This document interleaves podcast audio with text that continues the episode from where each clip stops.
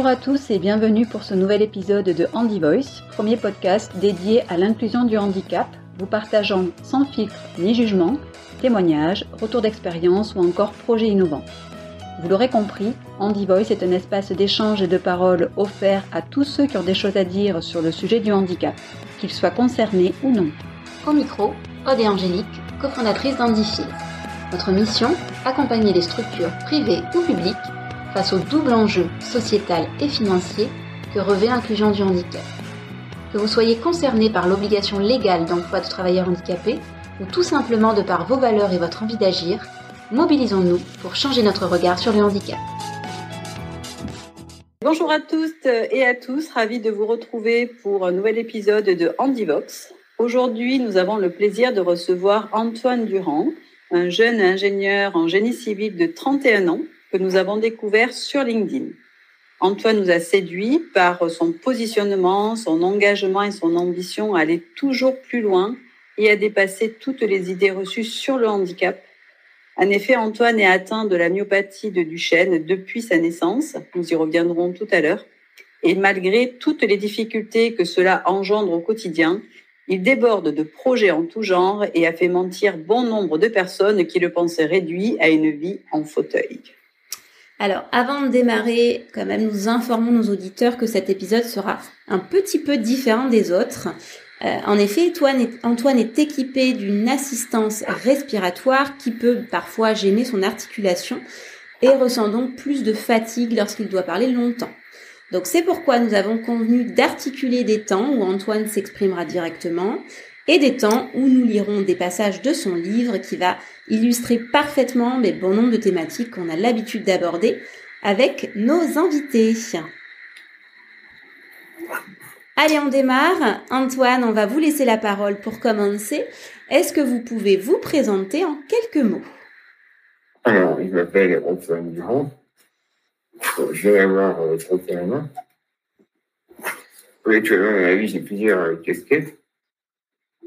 Donc, comme vous l'avez dit, je suis ingénieur en génie. Je travaille à mi-temps dans le domaine du, euh, logement social je coordonne des projets immobiliers de construction, de rénovation d'immeubles. Et en parallèle de ça, j'ai créé mon activité, sur laquelle je travaille à mi-temps. Dans le domaine du conseil euh, dans le handicap, mais aussi le coaching. Et voilà, je suis pas mal dans la communication aussi. Notamment ce qui va être aide à la personne puisque c'est un sujet que je connais bien. Voilà, j'ai eu également un point sur l'appartement. Voilà, j'ai eu l'équipe d'auxiliarie qui me permettent euh, d'être totalement autonome, euh, malgré ma dépendance physique. Voilà, j'ai toujours plein de projets. Évidemment, j'aime beaucoup l'écriture, puisque j'ai regardé mon livre il y a quelques années. Je viens de publier un deuxième d'ailleurs, un guide pratique sur les aides de domicile.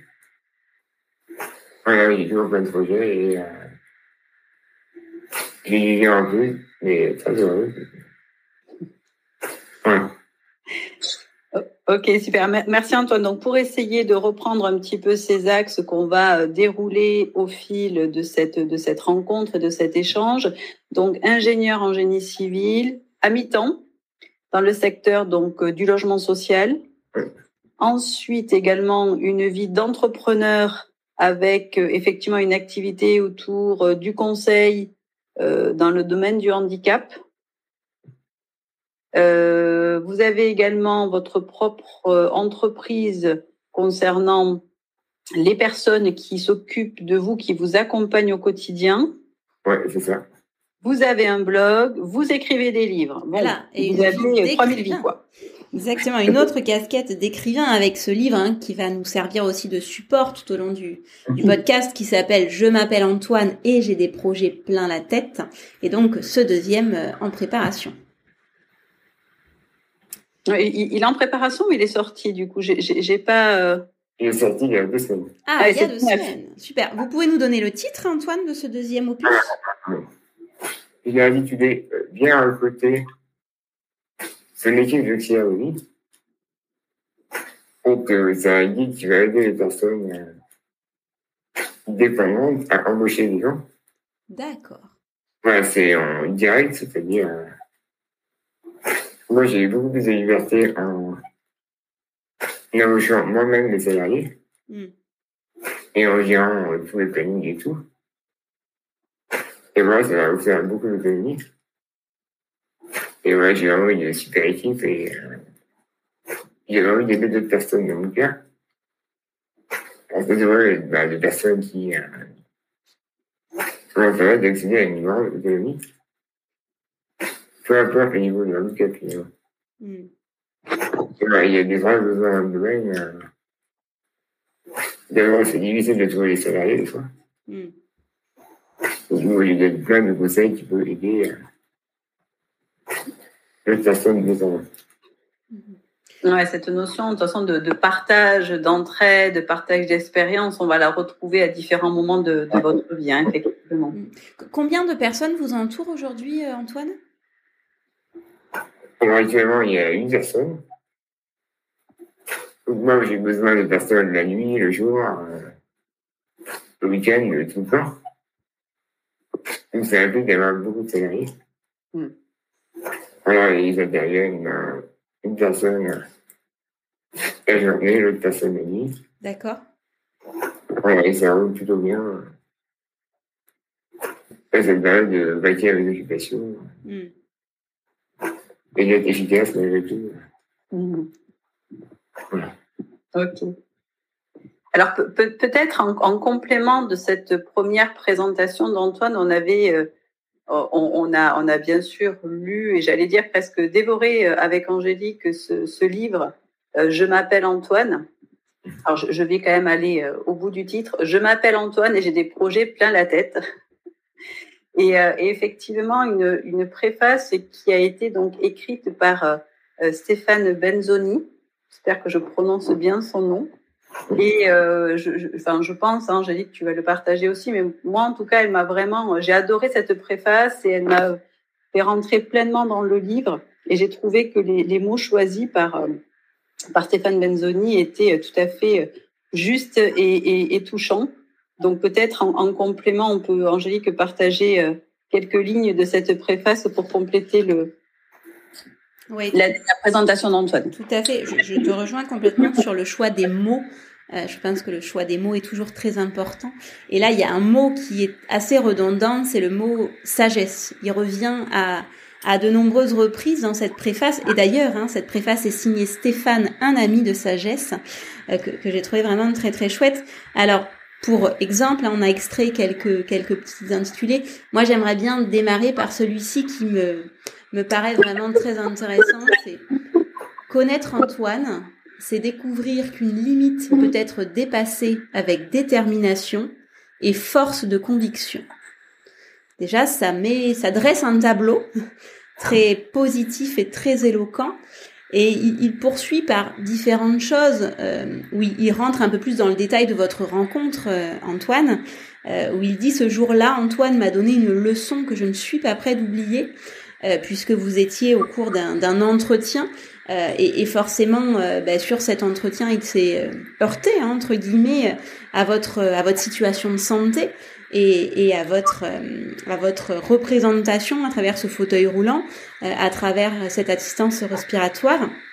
Et il dit que très vite, hein, il a aperçu chez vous cette cette intelligence, cette vivacité, cette détermination, et, et, que plus il vous rencontrait, plus il vous voyait, plus il vous découvrait, plus en fait presque ce handicap disparaissait et il ne voyait plus que cette sagesse, cette humanité et cette et cette détermination. Moi, ce qui, ce qui m'a ce qui m'a marqué aussi dans cette préface, c'est donc Stéphane Benzoni qui est lui-même en situation de handicap. Il est effectivement aussi euh, en fauteuil.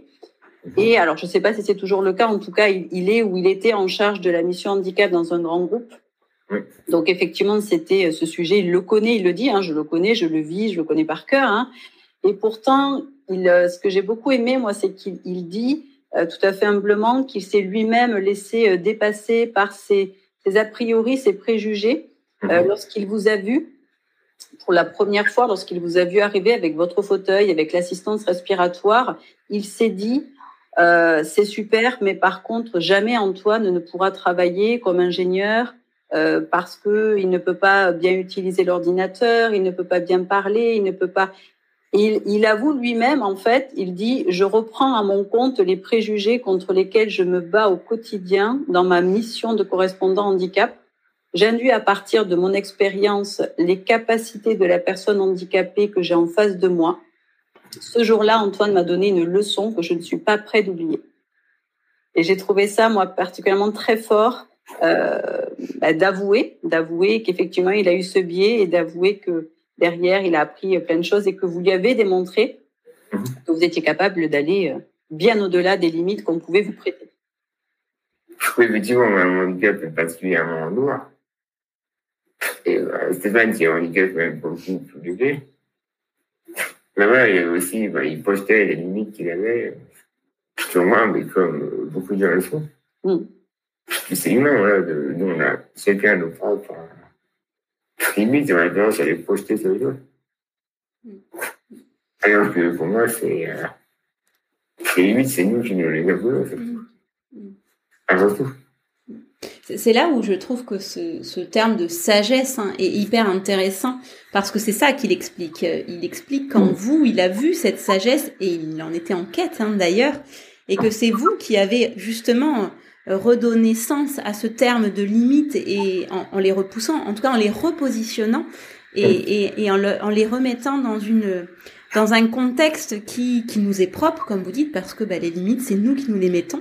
Et, et vous êtes l'exemple très concret de, de cette illustration. Je, je pense qu'on pourrait terminer cette préface par un, un, dernier, un dernier extrait peut-être qui d'ailleurs finalise hein, la préface et qui est aussi très fort.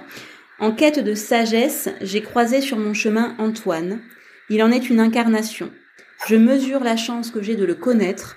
Je suis convaincu que ce livre, guidé par le partage généreux d'une expérience pouvant être utile aux autres, permettra à chacun de faire un pas vers sa sagesse et de croiser peut-être un jour sur son chemin son Antoine. Sont très forts ces mots. Hein préface. C'est une très belle préface. Bah, beaucoup de mm. Mais c'est une préface qui est certainement aussi à la hauteur du partage hein, que vous transmettez. Stéphane, c'est un de mes meilleurs amis. Euh, mm. Depuis, ces époque-là aussi. Mm. Donc, qui, quelle, quelle meilleure personne pour vous présenter, donc? C'était la personne idéale. Oh, j'ai pas eu de C'était bien.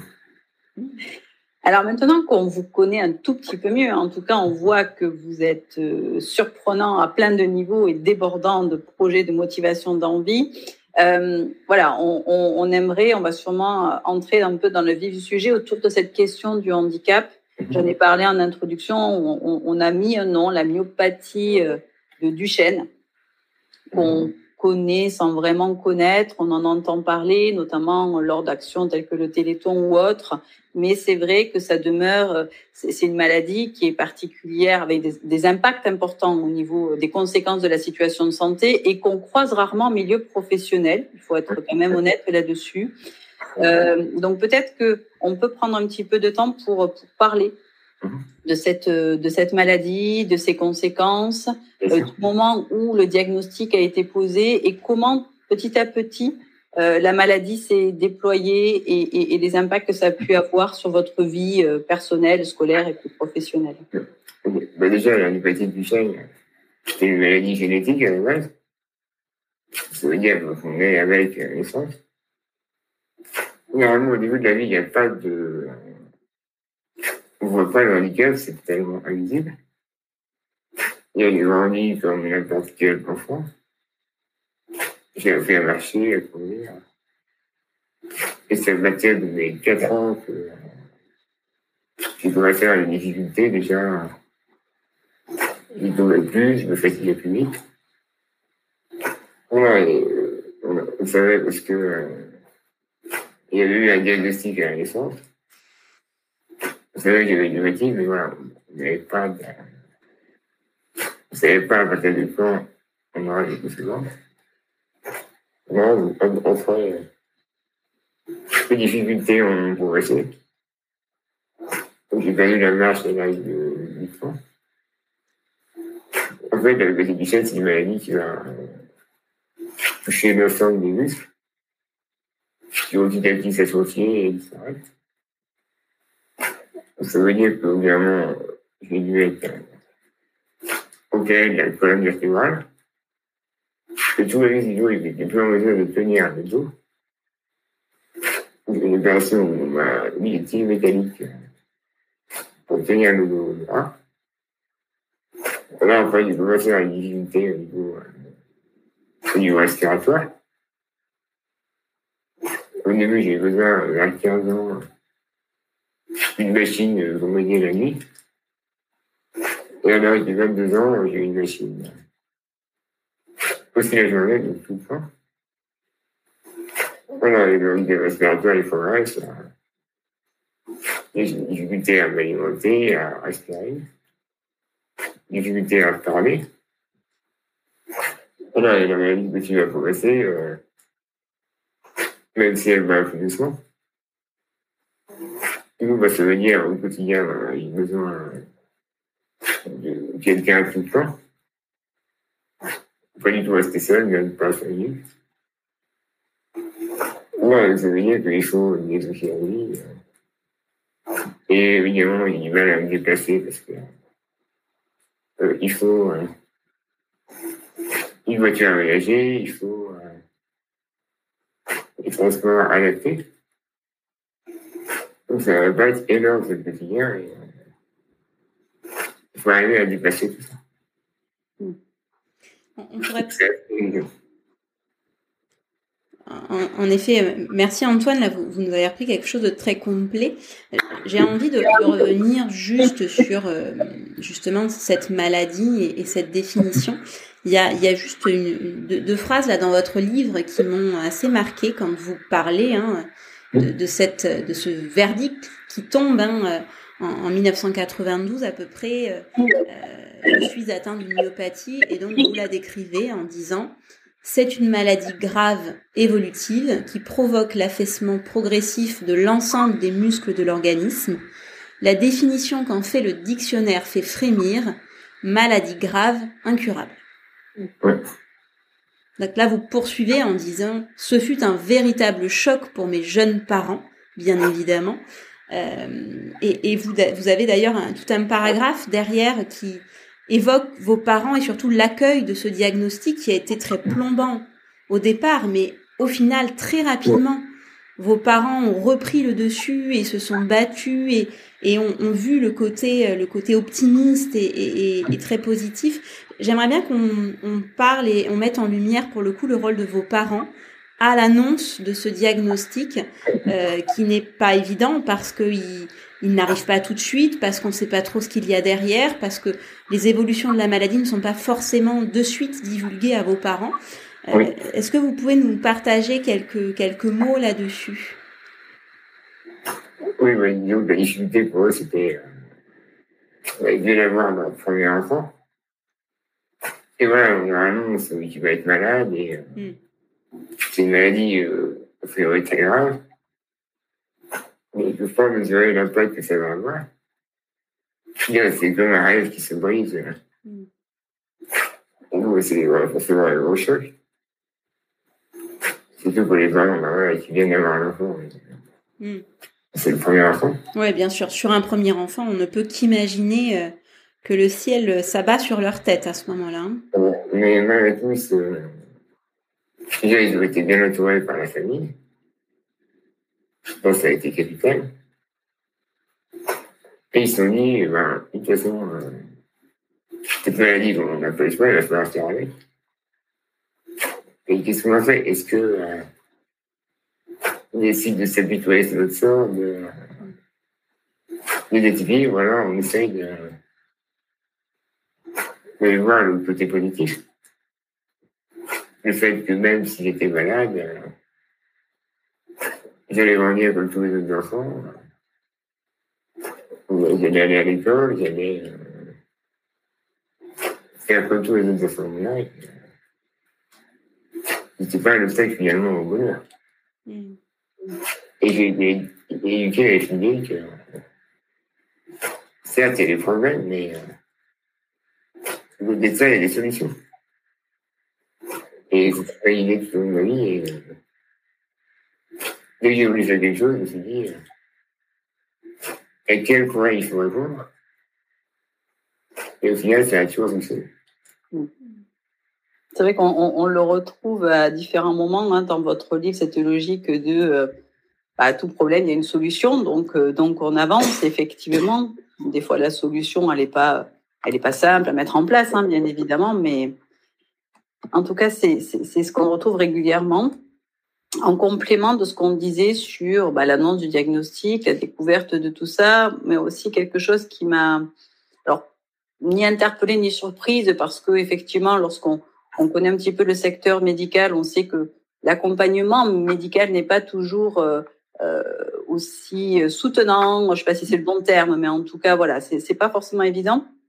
Moi, ce que j'ai retenu là, c'est qu'en tout cas, euh, l'association française contre les myopathies, euh, l'AFM, a joué un rôle majeur Hum. dans votre vie, alors aussi bien auprès de vos parents au moment de, de enfin, quelques temps après l'annonce, puisque eux enfin ont réussi à, à, à poser des choses, à mettre des mots, à expliquer clairement ce qui allait se passer. Mhm. Je pense qu'effectivement sur cet aspect un peu rationnel de comprendre pour ensuite euh, essayer de trouver des solutions, c'était essentiel. Oui, tout à fait. euh, C'est sûr que euh, on a un diagnostic, mais de- de derrière, on ne sait pas euh, à quoi ça correspond. C'est impossible de se projeter. Mm.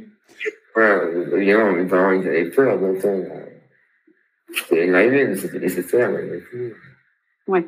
Pourquoi euh, faire le deuil, finalement, de. Mm. Et ça a été hyper utile. On pourrait d'ailleurs citer un, un, un cours, euh, un cours extrait, mais qui, qui illustre complètement ce qu'on vient de se dire. Vous dites, euh, je vous cite, l'ambiance était très particulière, m'a raconté ma mère. On leur annonçait une chose horrible, sans en dire beaucoup plus, et avec le sourire. Comme si les médecins pensaient que ce qu'ils savaient était trop dur à entendre. Ça, c'est assez marquant aussi, puisque bon, c'est ce flou dans lequel étaient euh, vos parents, euh, où on, on leur annonce un diagnostic, mais on met pas grand-chose derrière. Et en effet, je, je, je continue dans, dans le livre, euh, vous expliquez que l'AFM, pour le coup, vous a vraiment mis, comme le disait Aude, des, des, des étapes derrière cette maladie, en expliquant que dans un premier temps, il n'y aurait aucun symptôme, hein, vous alliez grandir et apprendre à marcher comme n'importe quel petit enfant. Et ensuite, je cite, euh, autour de 10 ans, je devrais définitivement perdre l'usage de la marche. Ensuite, ce serait au tour de mes bras, puis de mes mains de perdre leur force. Vers 15 ans, l'affaiblissement des muscles du dos provoquerait une grave déformation de la colonne vertébrale que seule une lourde opération pourrait corriger. À peu près au même âge, je commencerai à avoir des difficultés à respirer, ce qui nécessiterait l'utilisation d'un appareil respiratoire de temps en temps puis en permanence. Et enfin, à l'âge adulte, plus ou moins tardivement, mon cœur allait avoir des difficultés à battre.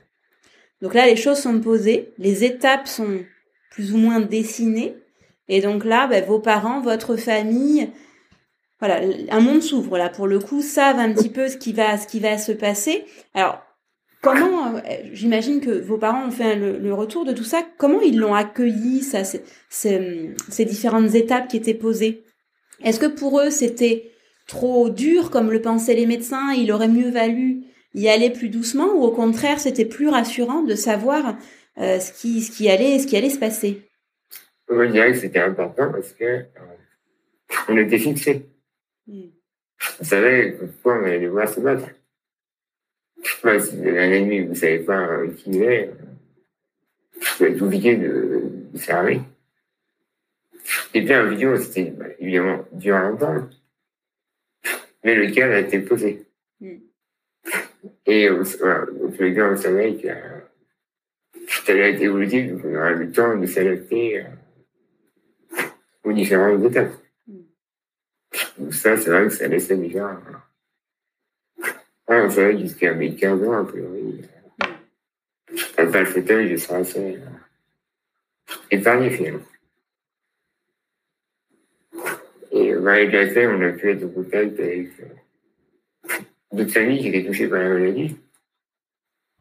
Déjà, le, le, fait de voir euh, était pas seuls, ça a été hyper important. Et on a pu trouver le soutien avait besoin. Et les solutions qu'eux, ils avaient déjà. C'est vrai que ces, acteurs, souvent, lorsque on, intervient en entreprise, on parle des acteurs du handicap, alors le, MDPH, la GFIP, etc. Ça, on, on, y reviendra, on en parlera, mais on fait aussi souvent référence à toutes ces associations ou fédérations françaises euh, associées à différents troubles qui sont quand même des ressources importantes pour les, les personnes concernées, les aidants, les familles, qui se sentent souvent bien seuls euh, face à la situation de handicap, alors avec les degrés divers et qu'on peut, qu'on peut connaître et rencontrer, hein, ça c'est sûr. Pour continuer peut-être autour de, de, tout ça et voir, alors on en a un petit peu parlé, voir comment euh, effectivement euh, la maladie s'installe petit à petit dans votre vie les répercussions que ça. Alors vous, vous en avez parlé tout à l'heure, Antoine, hein, vous disiez euh, jusqu'à l'âge de trois ans, ça s'est à peu près bien passé, il n'y avait pas de signes particuliers. Et ensuite, là, dans le livre, vous notez l'année de mes trois ans fut celle des premiers signes de la maladie. Donc, l'année des trois ans, c'est l'année de, du début de la scolarisation, l'entrée à l'école maternelle. Euh, donc, on est dans les premiers signes, effectivement. Et là, du coup, c'est, enfin, moi, c'est des petits passages qui m'ont fait, qui m'ont fait sourire. Effectivement, à trois ans, il n'y a aucune conscience de ce qui se passe, de votre situation. Vous n'êtes pas au courant d'ailleurs au tout début hein, de ce que j'ai cru comprendre dans le livre. Et donc là, vous vous êtes plutôt dans la mesure avec les autres. Hein. Vous écrivez à la maternelle, j'étais un vrai mec. Il fallait que je me mesure sans arrêt aux autres garçons. Mes parents ont commencé à m'expliquer ma maladie. Donc là, effectivement, quelque chose se passe très tôt, trois ans. On n'imagine pas forcément ça dans le quotidien ordinaire d'un enfant. C'est très compliqué pour les parents de trouver les mots. Il faut expliquer, voilà, c'est juste à parler. On a un enfant euh, plein de vie, euh, tu veux, tu veux plein d'exploits.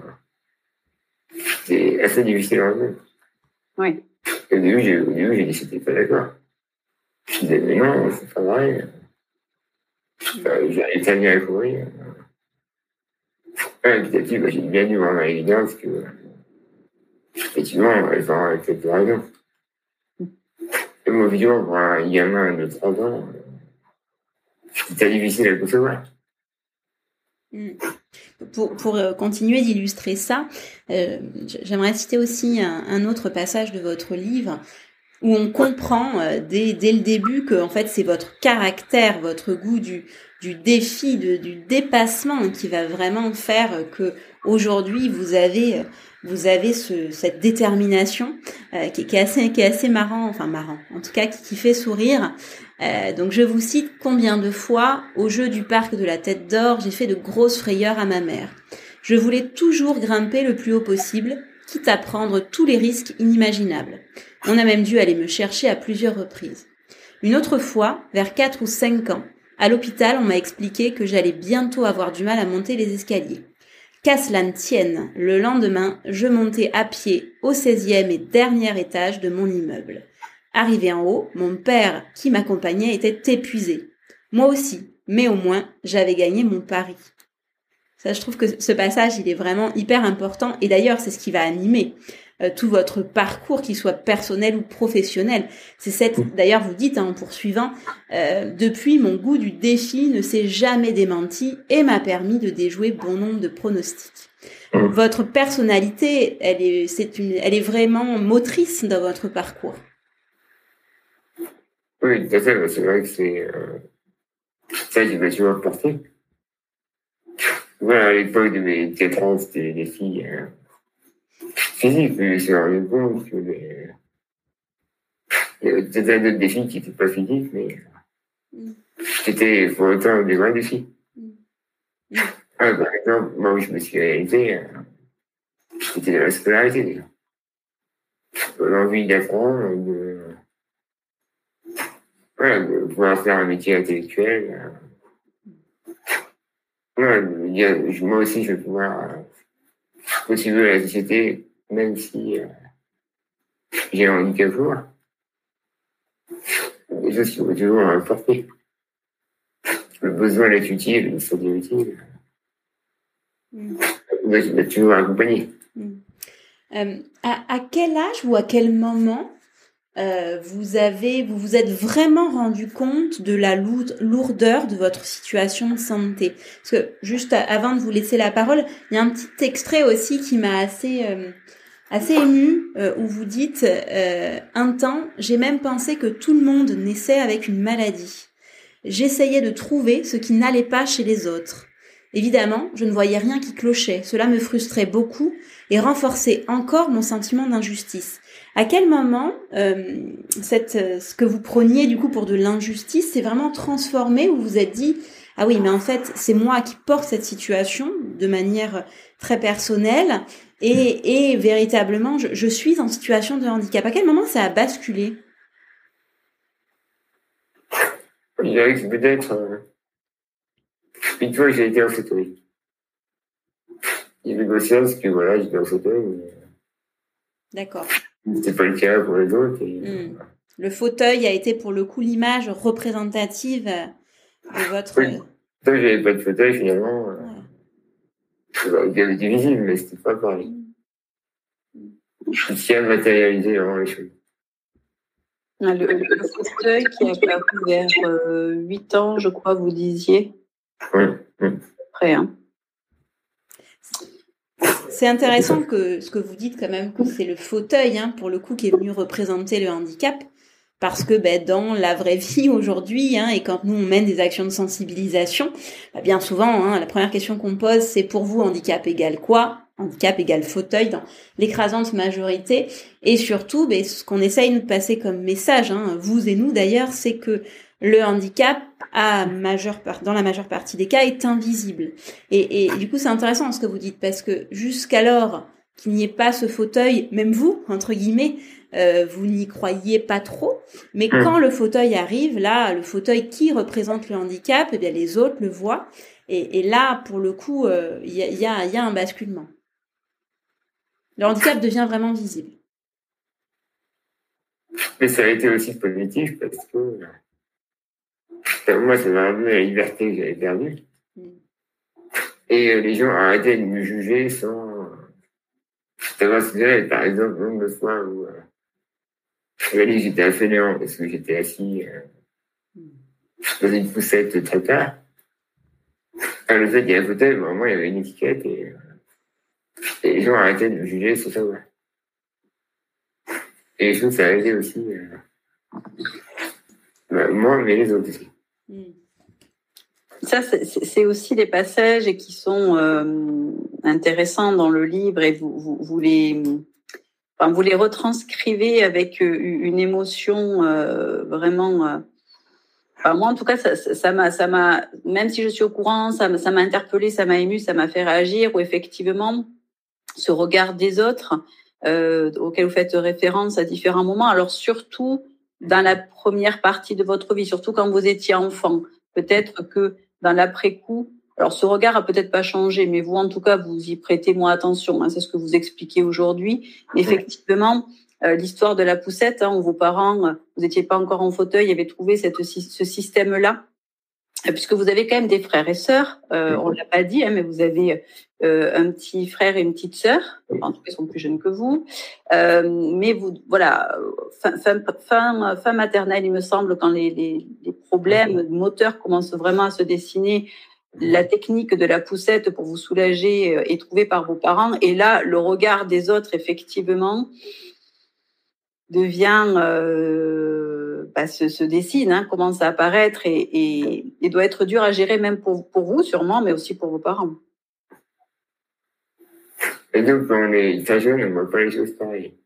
Mm. Bon, les autres avaient beaucoup moins d'impact sur moi à l'époque. Ouais, alors que pour les parents, je pense que ça a été plus dur. Quand vous étiez enfant, on a tendance à moins juger. Moi, je suis occupé de ce que les autres font. C'est plutôt euh, la période de l'adolescence où euh, je les autres devenir hyper impactants et durs. Parfois, les jeunes adolescents, je suis un peu cruel Ouais, mais ce que, ce que, moi, ce qui m'a, en fait, ce que j'ai, alors peut-être que j'en ai retenu que ça, mais c'est vrai que lorsque vous parlez de votre scolarité, donc bon, grosso modo, au niveau de la scolarité au primaire, tout se passe bien, hein, vous êtes un très bon élève, etc. Euh, L'entrée euh, au collège euh, avait de mémoire pas été si compliquée que ça non plus. Euh, vous rentrez en sixième sans trop de difficultés. Alors je parle par rapport au handicap, hein, c'est-à-dire que de mémoire, il n'y avait pas eu de, de contraintes là-dessus. Mais c'est au lycée, je crois que les, les, les, premières difficultés apparaissent, mais vous allez sûrement me répondre après. C'est au collège plutôt. Ah, c'est au collège, oui, voilà. Ok, c'était au collège. Non, j'ai été en fauteuil. C'était là que les choses sont devenues plus compliquées. D'accord, donc jusqu'à fin primaire, grosso modo, ça se passe bien, vous êtes un très bon élève. L'entrée au collège est compliquée et c'est là en fait où, euh, au-delà de, de l'accessibilité, c'est là aussi où les parents d'élèves ne sont pas euh, favorables finalement à l'accueil d'un enfant en situation de handicap. Oui, parce que tout le être élève qui va demander plus euh, d'attention. Et du coup, je trouvais que c'était pas juste. Euh, c'était injuste par rapport à leurs enfants. C'était sorte de retournement de situation. L'équipe, c'était moi, c'était pas eux. Et ça, ça a été dur à vivre. Final, j'étais juste au fauteuil et euh, je juste c'était un élève comme les autres juste voir une scolarité extraordinaire. Mais à l'époque, c'était avant la mois 2005 et les choses étaient plus compliquées à l'époque. Oui, c'est ce, ce, que vous notez dans le livre, c'est intéressant d'ailleurs. Oui, donc pour remettre un petit peu, effectivement, lorsque vous rentrez au collège, il n'y a que le fauteuil entre guillemets. Euh, vous n'êtes pas encore équipé de l'appareil respiratoire. Lui, il arrivera plus tard, d'abord la nuit, et puis comme vous le disiez, vers 22 ans aussi la journée. Donc en fait, finalement, le regard des autres et des parents, euh, ce regard qui est quand même euh, négatif et qui, qui, qui condamne un petit peu votre présence, se pose uniquement parce que vous êtes en fauteuil. Pour moi, le fauteuil, c'est juste un outil euh, qui va déplacer, au niveau des grands, euh, j'ai une main, je peux écrire l'établissement est accessible. Donc, euh, pour moi, il de. Pour illustrer, on peut citer d'ailleurs un passage du livre. Hein. Vous en parlez beaucoup de ce fauteuil hein, et de ce qu'il incarne. Et puis, ben, comme vous le disiez très justement, c'est ce qui vous a permis quand même de, trouver, de retrouver de la liberté et de l'autonomie. Euh, vous, vous dites, hein, je vous cite, le fauteuil roulant est avant tout une formidable solution pour les personnes handicapées, tant il apporte d'autonomie et de possibilités. Sans cet équipement indispensable, en ce qui me concerne, je ne pourrais absolument rien faire de ma vie.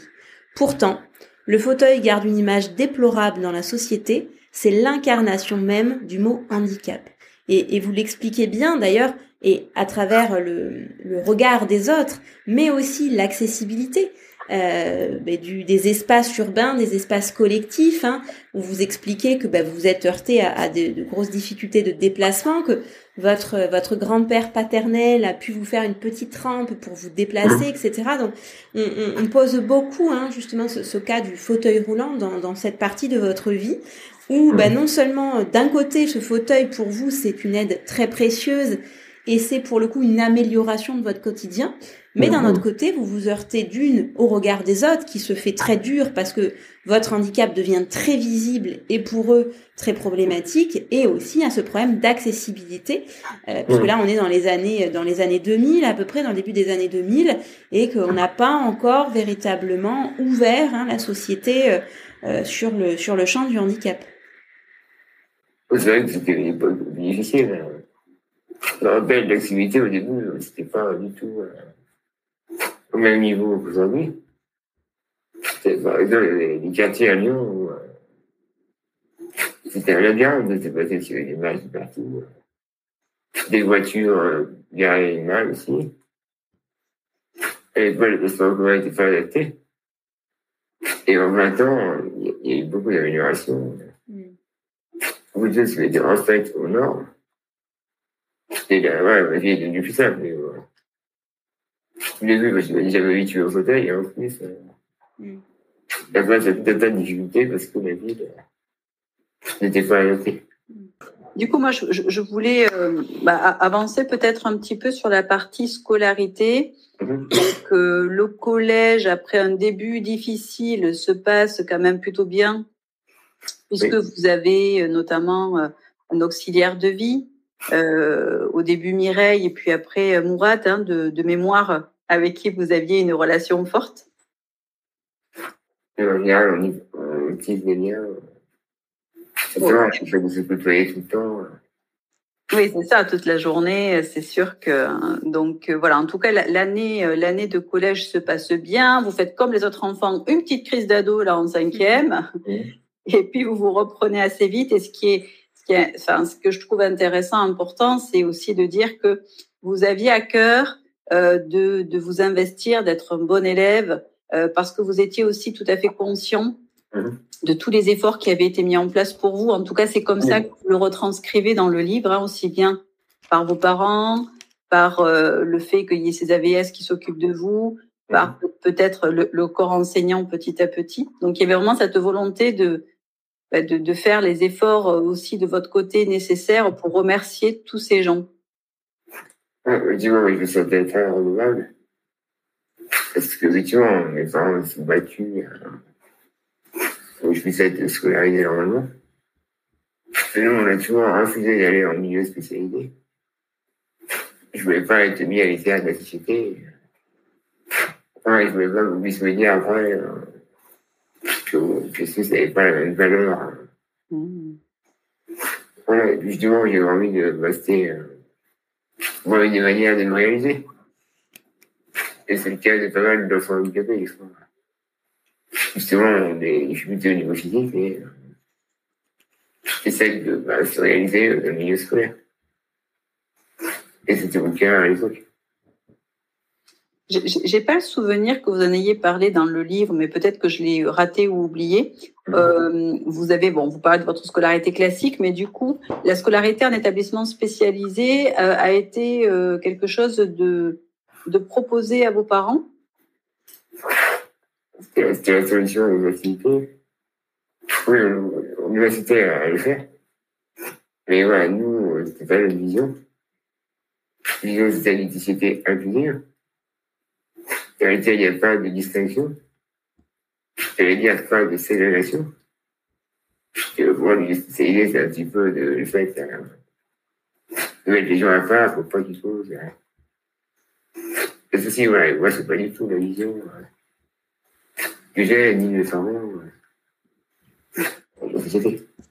et, et, de mémoire, vous allez vraiment vous battre, hein, et vos parents vont se battre d'ailleurs hein, contre les établissements scolaires au niveau euh, notamment des études supérieures, où euh, les, les, directions, donc ça commence en effet euh, par le collège, qui ne veut pas vous accepter, et puis ça, ça se poursuit avec avec les établissements supérieurs jusqu'à ce que euh, vous, arriviez à, à, trouver vraiment l'établissement qui vous convienne. Mais comment vous le vivez vous euh, ce, ce cette difficulté d'inclusion, vous qui, comme vous le dites, c'est pas c'est pas ma réalité d'être d'être euh, dans quelque chose où où, où tout est tout est séparé où où tout est presque trop stigmatisé. Comment vous le vivez tout ça tout au long de votre scolarité?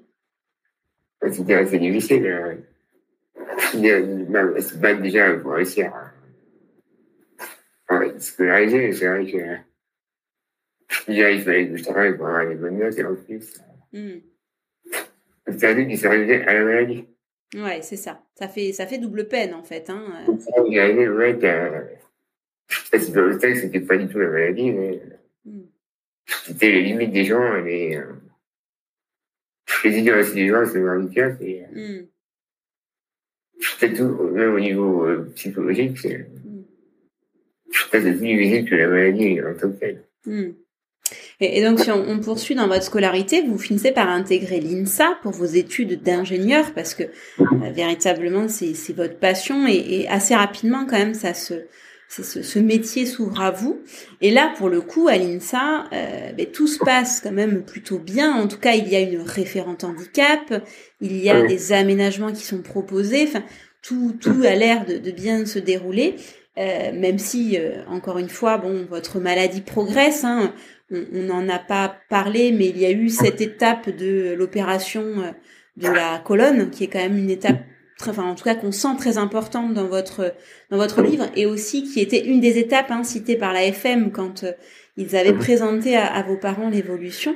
Euh, et, et que je trouve quand même euh, et ce qui à mon sens est à souligner c'est d'une, bon, votre volonté, votre persévérance, on a bien compris, ça fait partie de vous, mais euh, également le fait que vous êtes brillant, puisque dans vos études, euh, vous excellez, vous arrivez à avoir des classements à l'INSA qui sont quand même de, très très jolies, très jolies places, vous arrivez à des résultats qui sont vraiment très bons. Euh, donc malgré tout ce que vous pouvez rencontrer, même si encore une fois l'INSA a été un, contexte plus favorable, mais vous y arrivez, vous arrivez à, à décrocher les, les, objectifs que vous vous êtes euh, fixés. bah, c'est aussi parce que ce que je fais me fait. moi, je me fais beaucoup par passion. Et... Mm. Ce qui me donne cette énergie, je suis motivé. Je ce que je fais, c'est limite à plaisir. Mm. Voilà, et moi, je trouve ça génial de me dire, euh, au fauteuil, je peux quand même bosser dans le domaine du bâtiment. Euh, Ouais, c'était pas du tout adapté au handicap. Mais, mais moi, c'était ce qui me plaisait. Du coup, euh... ce qui m'a donné aussi l'énergie. Mm. Cette passion. Mm. Mm. Et, et d'ailleurs, bah, pour illustrer ce que vous venez de dire, on pourrait citer un, un nouveau passage. Euh, donc là, vous êtes dans vos, dans vos études à l'INSA, vous vous rapprochez quand même de, enfin, vous rapprochez de la fin. En tout cas, vous, vous êtes, euh, vous, vous rapprochez du marché du travail. Et donc, vous dites, hein, je, je, vous cite, je me sentais encore loin de la vie professionnelle, mais elle était déjà bien présente dans ma tête. Je commençais à me poser un tas de questions. Serais-je en mesure d'assumer un poste d'ingénieur? Serais-je aussi efficace que les autres salariés? Ne serait-ce pas trop fatigant pour moi? J'étais dans le flou presque total. Des ingénieurs en fauteuil roulant, je n'en connaissais pas personnellement. La grande difficulté pour moi, c'était euh, d'arriver à me projeter. Mm. à l'époque, je me rappelle vision que j'avais de métier d'ingénieur. Moi, c'était quelque chose d'hyper exigeant. Il fallait bosser à fond tout le temps. Mm. je voyais ça comme quelque chose de difficile même. En dehors de considération par rapport à handicap. Mm. Oui, et puis les, les, les, statistiques jouaient pour le coup contre vous, puisque vous le dites d'ailleurs dans le livre, il était très rare pour les personnes atteintes de la myopathie du chêne de faire de longues études et encore plus euh, derrière d'accéder à un emploi. Mais malgré ça, vous vous accrochez. C'est qu'à l'époque, c'était plus compliqué. Euh, Aujourd'hui, les ont la myopathie du chêne, euh, il y en a pas mal qui suivent des études. C'est pas toujours assez en mal, mais euh, à l'époque, c'était pas encore aussi démocratisé? Bah, D'ailleurs, à l'Insaillon, où j'étais étudiant, euh, j'étais le seul au fauteuil électrique. Il y avait une autre fille qui était au fauteuil manuel, mais avec une carte bien obligée. Voilà, du coup, pourtant, on était 5000 étudiants. J'avais 5000, j'étais le seul au fauteuil électrique. Et... Oui, y a des gens euh, de mon âge qui avaient la maladie, euh, des étudiants, moi je ne connaissais pas. Et, euh, pour la phase de modèle, c'est très difficile de, de se projeter. Tout à plus avec des freins, vous voulez. Il y a le mal, une entreprise, par exemple, d'embaucher alors que soi-même, on n'est pas convaincu. Et de la hauteur, c'est pas évident. On, va peut-être justement en parler hein, de cet accès à l'emploi, parce qu'encore une fois, les études, ce sont quand même, euh, bah, vous avez réussi brillamment. euh, il y a eu des rencontres importantes. Hein. Il y a deux Stéphane qui ont marqué, euh, j'allais dire un petit peu votre votre votre histoire. Euh, donc Stéphane Benzoni dont on a parlé, le premier Stéphane que vous avez rencontré de mémoire avant Stéphane Benzoni. Euh, qui était lui-même, alors je ne sais plus s'il avait lui-même la maladie de Duchenne ou qui avait. Il avait une maladie légère. Ouais. J'ai eu Baptiste Becker, mais c'est grosso modo la même maladie. Mm. Peut-être pas au même stade, mais. Voilà, lui, il était chercheur à la FN Téléthon, mm. au laboratoire de, de la FN Téléthon. Et euh, voilà, il avait fait des longues études, un doctorat, bien sûr. là, vous qui s'était envoyé dans la recherche au fond de sa maladie. Et à l'époque, les années 90, c'était vraiment exceptionnel. Voilà, et le fait de le voir, de savoir bah, qu'il existait, je me dit, bah, quand lui, il est arrivé, bah, finalement, pourquoi pas moi? Et voilà, je l'ai peu côtoyé, mais ça a été euh, un véritable moteur. Et que le hasard du destin euh, Stéphane Benzoni, que j'ai connu à la fin, était un ami de de Stéphane Bertrand. C'était un hasard assez improbable. Le fait d'avoir des modèles, c'est. Euh, ça m'a beaucoup aidé. Mm. Donc Stéphane Benzoni, vous l'avez rencontré euh, peut-être sur la fin du parcours, puisque vous cherchiez, euh, vous, vous lui avez envoyé un mail parce que vous cherchiez votre premier emploi. Mhm. Euh, donc un parcours qui n'a pas été simple, hein, on va être clair là-dessus. comment vous le résumeriez peut-être en quelques en quelques mots ce parcours d'accès à l'emploi? Euh, et, et, du coup, est-ce que vous avez mis beaucoup de temps pour trouver cet emploi, l'emploi que vous occupez aujourd'hui, puisque ça fait maintenant plusieurs années, hein, 7 ans, je crois, ou 8 ans que vous êtes en poste Quelques mots peut-être sur cette phase-là. Il y a eu deux étapes, on va dire. Dans l'étape où je voulais avoir mon diplôme d'ingénieur, ça devait être en 2014. Donc voilà, euh, j'ai commencé à chercher un travail euh, l'été 2014. Et j'ai vite compris que ça allait peut-être pas être si simple. Et voilà, le fait de passer beaucoup à retien, mais euh, derrière, j'avais jamais de réponse. Mes réponses négatives.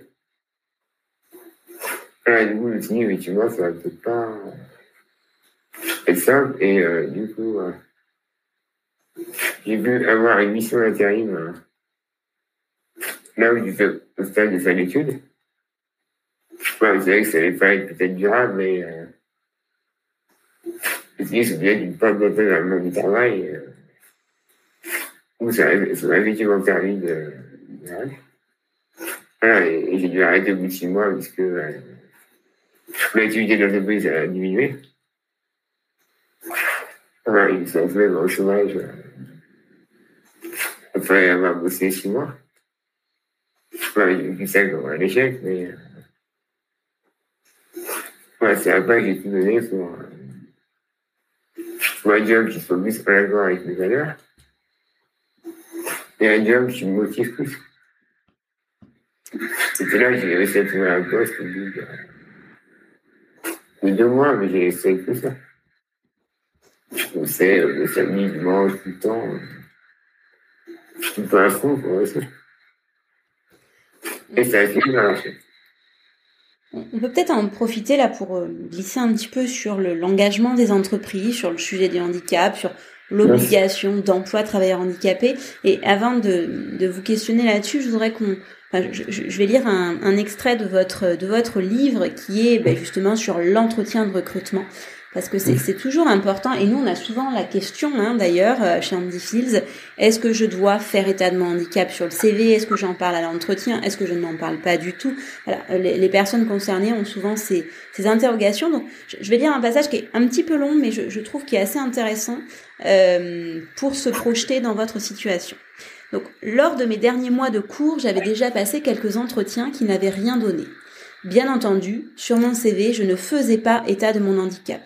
Je voulais qu'on me regarde, pardon, mes compétences, ce dont j'étais capable sans autre considération. Et j'avais raison. Bien des recruteurs étaient intéressés par mon profil, surtout pour mon expérience chez Technip. Donc poste que vous aviez eu euh, en amont. Une fois qu'ils me proposaient un entretien, je leur précisais que j'étais en fauteuil roulant sans m'étendre sur le sujet, histoire de ne pas leur faire peur. J'avais toujours une certaine appréhension avant les rendez-vous. Je ne savais pas du tout quelle serait la réaction de, mon interlocuteur face au handicap. Parfois, les personnes étaient vraiment à l'aise et j'avais l'impression d'être un candidat ordinaire. Certains n'hésitaient pas à me demander comment je faisais pour travailler, me déplacer, sans curiosité mal placée pour autant. Mais d'autres semblaient vraiment gênés, ne savaient pas où se mettre, ou avaient même du mal à me poser des questions. la première dizaine d'entretiens que j'ai passés n'ont rien donné. Donc là, vous, mettez en avant un, point vraiment très important qui est la, communication sur le handicap, euh, déjà de la personne concernée, mais surtout comment elle est accueillie euh, en retour par des personnes qui n'ont pas forcément la connaissance du sujet, qui ont certainement beaucoup d'a priori, de préjugés. Quel est votre regard là-dessus sur justement le sujet du handicap euh, en entreprise et cette inclusion professionnelle? Le handicap n'est pas toujours bien perçu. Oui, j'ai l'impression que c'est un sujet qui dérange. ça reste un tabou, il n'y a rien. il y a aussi peut-être la loi du handicap qui peut jouer. Ah, je trouve qu'il y a encore un, un travail à faire pour sensibiliser les gens. Ajouter que le handicap n'est pas une fatalité, que même sous la bouche d'une personne handicapée qui va être moins bon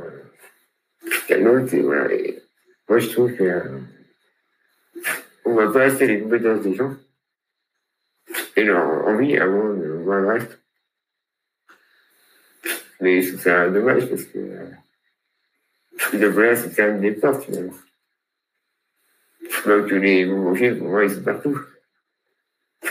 Aussi bien, euh, peu importe, euh, que ce soit un homme ou une femme, une personne handicapée ou pas que ce soit d'origine française ou pas, euh, faut voir les talents et les y en a partout. Et donc, voilà, on n'est pas encore ça assez en avant.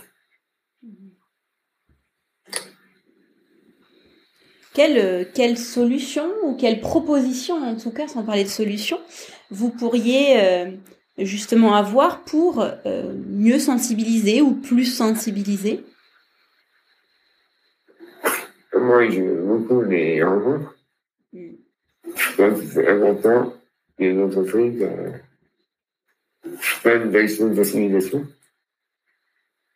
Euh, il peuvent venir une personne handicapée qui, euh, qui a un parcours, euh, parcours euh, professionnel classique. Donc, les gens puissent se projeter, se dire que le handicap, c'est pas un obstacle ça n'empêche pas d'avoir les compétences. Ouais, il faut communiquer plus aussi, je pense. Ouais, ouais, les choses progressent, mais euh, avoir de communication, de, de sensibilisation, ça choses peuvent évoluer que comme ça. Mmh. Ça, effectivement, euh, le fait d'en parler, le fait d'expliquer, le fait d'informer, de sensibiliser, c'est important.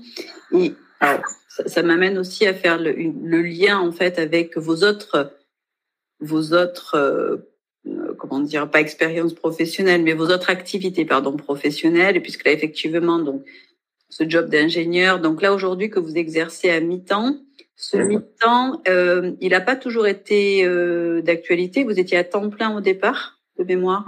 Oui, j'ai commencé à temps plein en 2015. Je suis passé à 4 jours en 2019. Et là, à 3 jours. Ce qui m'a laissé du temps pour développer une activité à côté, tout en gardant la sécurité de l'emploi. Moi, je suis quelqu'un qui aime bien toucher à tout. J'aime bien avoir appris le monde des ingénieurs. Tout faisant d'autres activités à côté. Euh, passionne tout ça. Oui, parce que alors, ce qui est assez rigolo dans votre situation, c'est que bien souvent, euh, le temps partiel fait partie des aménagements hein, qu'on peut retrouver dans le domaine du handicap. C'est pas une obligation, mais ça en fait partie. Alors vous, vous êtes passé du temps plein à du temps partiel, pas forcément pour vous reposer ou pour mettre en place le soin, même si ça en fait partie. Vous mhm. avez aussi euh, utilisé ce, ce, temps libre pour pouvoir vous investir dans d'autres activités professionnelles. Donc c'est euh, c'est vrai que on n'a pas toujours cette, ce regard et cette association. On a toujours l'impression que le temps partiel, c'est parce que la personne a besoin de repos et plus fatigable, ce qui encore une fois est une réalité. Euh, mais pour vous, c'est c'est vous l'utilisez encore différemment ce temps ce temps libre? Là, c'est assez drôle parce que j'ai des collègues qui euh, la semaine qui se font imposer. Ils sont ils disent bon week-end. Alors que moi, je, le week-end, c'est des fois le dimanche, des fois le C'est toi, c'est la souhaite de cette chose plus. Qui t'a été par exemple des fois. Enfin, hier, je faisais la réflexion, il y avait encore, etc., etc., tout en plus, et, Dès Antoine, donc quoi tu t'es embarqué encore? Et au niveau là, c'était pas très compliqué, mais, je vraiment qu'il y a de la passion et de l'envie. Peut-être c'est pas de la fatigue, voilà, c'est de la bonne fatigue. Mm. Tellement c'est dedans que ça me fatigue. Je confirme, hein. bon, on a essayé de se joindre, mais c'était compliqué. Vous aviez un emploi du temps, vous étiez débordé. Ah, hier, c'était pas pas possible. J'avais un gamin en terre toute la journée, tu peux ici. Alors, Voilà, mais j'ai fait plein de choses et euh, ça m'a vraiment euh, boosté.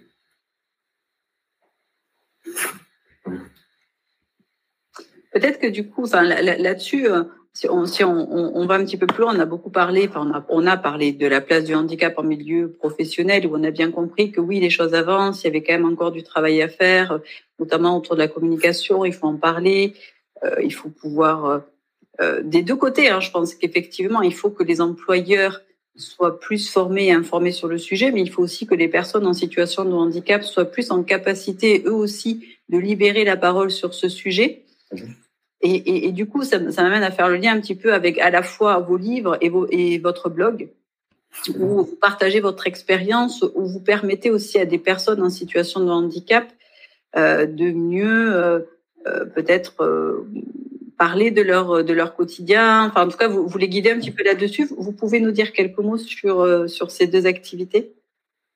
Oui, ce blog, pour aider les personnes à partir de, de mon histoire personnelle et des personnes que je peux rencontrer.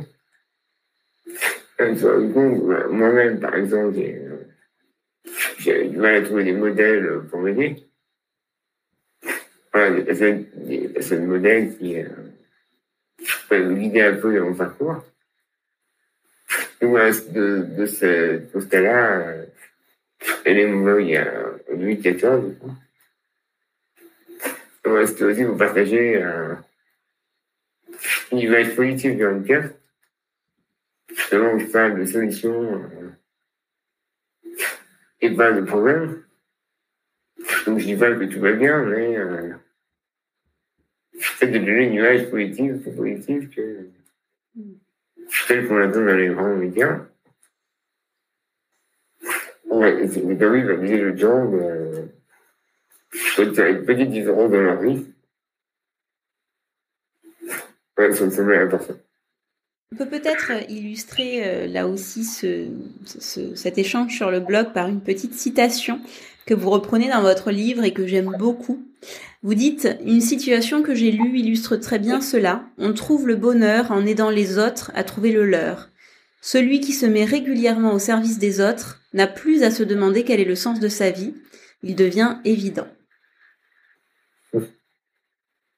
J'aime beaucoup cette citation euh, et, ce que j'aime beaucoup, c'est surtout se dire que ben, même même dans les moments les plus compliqués ou les situations qui paraissent en tout cas les plus compliquées, euh, vous arrivez à garder et surtout hein, d'ailleurs à, à, transmettre, à garder du temps pour les personnes qui sont qui sont concernées, à les à les aiguiller, à les épauler. Euh, ben, ce qu'on disait hein, à travers le fait de se mettre à temps partiel. En fait, vous êtes mis à temps partiel pour travailler plus au final, ce qui est quand même assez drôle. Mais, mais je voilà, je, voulais souligner et surtout euh, vous dire à quel point j'étais admirative de, de cette de cette de cette d'une de cette posture, mais surtout de, de, le fait de se dire mais non, euh, je je certes j'ai besoin des autres, mais les, les autres ont aussi besoin de moi et j'ai à apporter à tout à chacun pour, euh, pour, pour participer là, à la Je vais trouver mon bonheur. Mm. C'est ça que peut-être je vais changer un petit peu la vie sur les enfants. En toute modestie, bien sûr, mais. Mm. Et s'il y a une personne qui être aidée par moi, c'est un devoir de faire.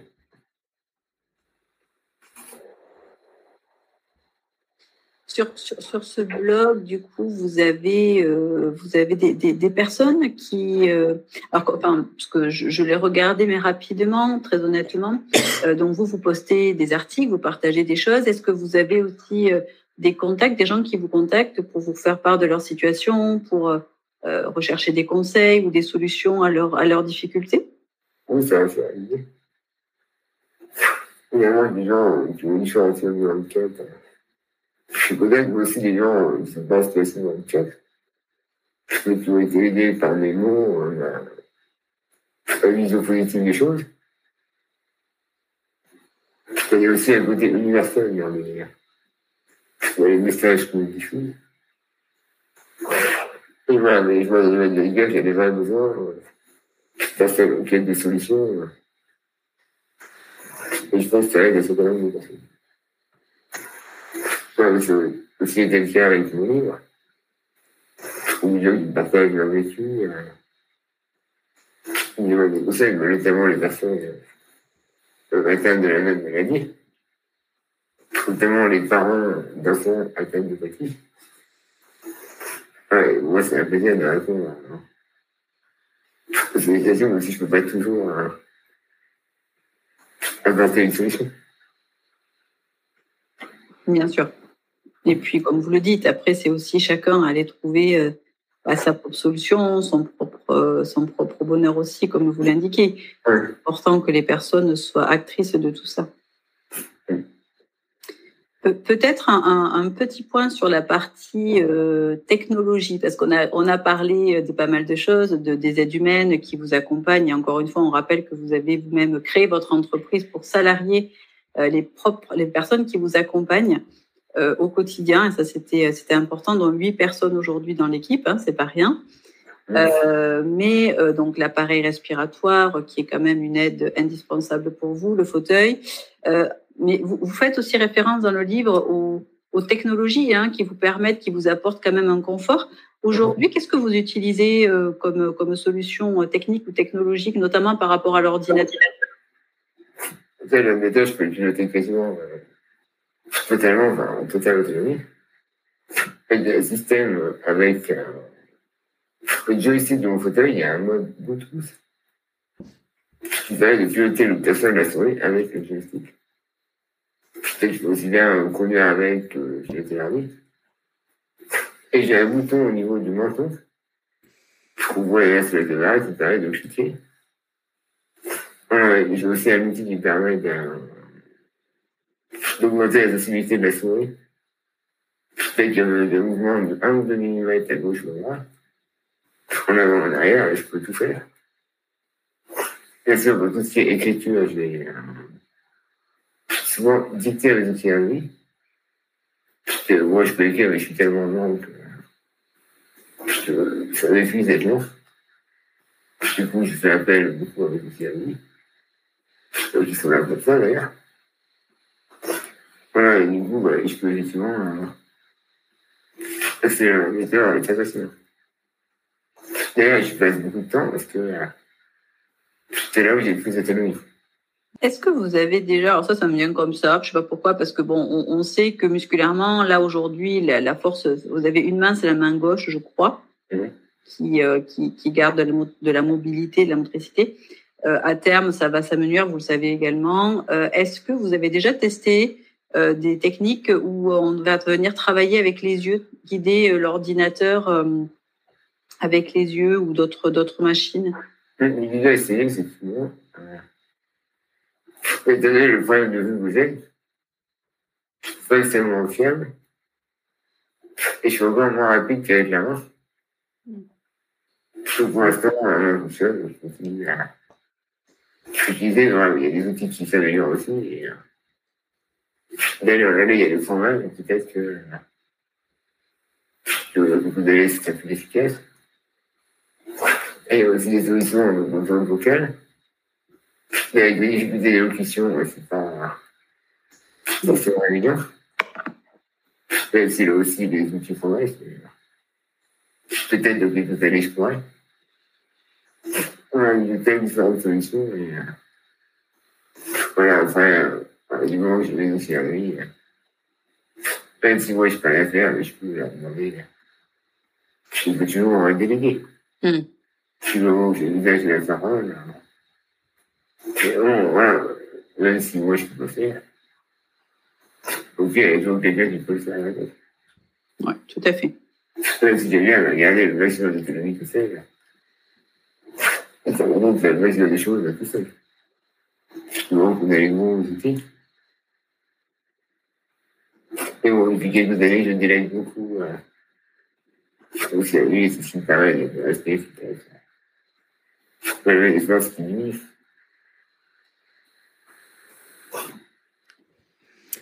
Ok, bon, ben on a pu partager quand même beaucoup, beaucoup de choses. Euh, avant de vous donner le, le mot de la fin, alors moi j'aimerais du coup euh, également citer les, les, derniers mots de votre livre qui je trouve euh, euh permettre de, de, de, de, finaliser un petit peu tout ce qu'on s'est dit là aujourd'hui et surtout permettre ben, de nous amener votre, votre, vos perspectives et votre vision aujourd'hui.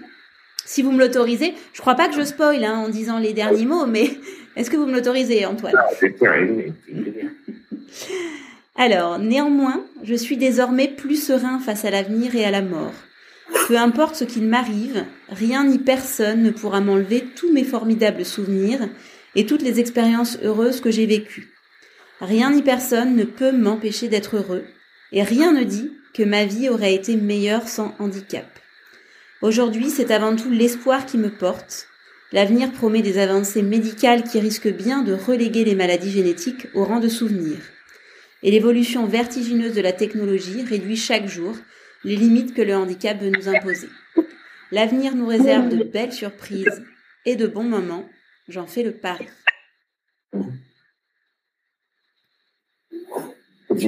pas une c'est la chose que je pense aujourd'hui.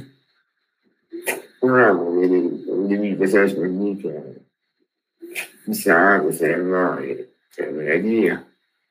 Ça dépend des jours, on va dire. Forcément, le moral n'est pas toujours au fixe, mais malgré tout, c'est vrai que dans la globalité, je suis plutôt quelqu'un d'heureux. Peut-être je me rends compte que plus je m'ennuie, plus euh, je me rends compte que le mental, c'est ce qui fait tout. Non, je suis dans l'équipe au niveau local. Je suis bien entouré, il y a aucune raison. Je suis dans l'espace, une bonne étape qui m'attendent. Même s'il y a des voilà, il faut aussi aussi, mais. Gens en aimerait qu'ils s'arrêtent, mais. Euh, d'où je garde cette vision optimiste et. Je crois même si la vie devait s'arrêter aujourd'hui, je savais bien. Autant de ce que j'ai réalisé. Voilà, finalement, je dirais, c'est bon, ça va, ça va aller. Donc, euh, ça pas d'ailleurs. Donc, euh. Essaye de voir le politique et de profiter de ce que j'ai plutôt de de, la maladie et son évolution. Bah, c'est une, une, une, belle conclusion, en tout cas une, belle philosophie de vie euh, que j'espère que vous allez pouvoir, euh, qu'on fait partager là aujourd'hui et, et peut-être permettre à, à, des personnes concernées par une situation de handicap ou pas d'ouvrir ouvrir un petit peu les, les, yeux sur notre perception des choses. Euh, on a voilà, on a l'habitude effectivement de laisser euh, le mot de la fin à notre invité. Donc Antoine, voilà, à vous de à vous de clôturer si vous avez encore quelques quelques petits mots à nous partager sur le sujet, sur un sujet qu'on a déjà abordé ou sur d'autres sujets, peu importe. à vous conclure. Je voulais vous continuation caisse. Et voilà qu'il faut c'est la confiance. Que si vous avez un projet, une envie, euh, allez-y, euh, vous êtes la seule personne euh, à savoir bah, de quoi vous êtes capable finalement si vous faites confiance, vous arrivez peut-être à donner envie aux gens de vous aider et de. Allez-y, vous n'avez pas de barrière par rapport au handicap. Limite, c'est surtout mental, mais. Ouais, c'est à vous de décider et pas aux autres. Voilà. Eh bien, merci beaucoup Antoine pour déjà ces, ces mots très, très juste et très très authentique. Bah, il nous reste plus qu'à vous remercier, Antoine, parce que c'est quand même pas un exercice si si évident et vous vous êtes euh, encore une fois un défi de brillamment relevé. Donc merci beaucoup de nous avoir fait le plaisir de participer à un de nos épisodes d'Andivox et, et on invite hein, bien évidemment les auditeurs à lire votre premier ouvrage. Donc je m'appelle Antoine et j'ai des projets plein la tête, mais également le second là qui vient de de sortir. Donc voilà, n'hésitez pas à, à découvrir cette, cette jolie plume. Merci beaucoup. Et vous nous direz, Antoine, d'ailleurs, où les, les, personnes peuvent trouver euh, les bouquins, les deux bouquins. On mettra, les, on mettra effectivement les titres et les liens euh, dans le, dans le podcast, enfin dans le, le petit teaser là, du podcast. Ouais. Donnez-nous les informations. Tenez-nous aussi euh, au courant de tous vos projets, mm -hmm. de tout ce que vous faites. On va vous suivre, bien sûr, sur LinkedIn, comme on l'a déjà fait, hein, puisque vous, vous continuez à être actif et à partager, ça c'est top. Mmh. Et voilà, vraiment, merci beaucoup pour, pour votre temps et pour nous avoir euh, ouvert un petit bout de, de votre vie. Merci, un temps aussi. Super. J'espère que vous adorez les, les personnes comme tout ce que je fais. Mmh. Merci Antoine. Merci Antoine. À bientôt. À bientôt. Et voilà, c'est déjà la fin de notre épisode. Nous espérons que cela vous a plu. Si vous aussi, vous avez des choses à dire et à partager sur le sujet du handicap, ou si vous souhaitez que nous abordions certaines thématiques, contactez-nous par mail via contact@andyfields.com. Pensez aussi à liker et partager auprès de vos amis, de vos proches et bien sûr de votre réseau, car le handicap, plus on en parle, plus on l'inclut. À très vite pour un nouvel épisode.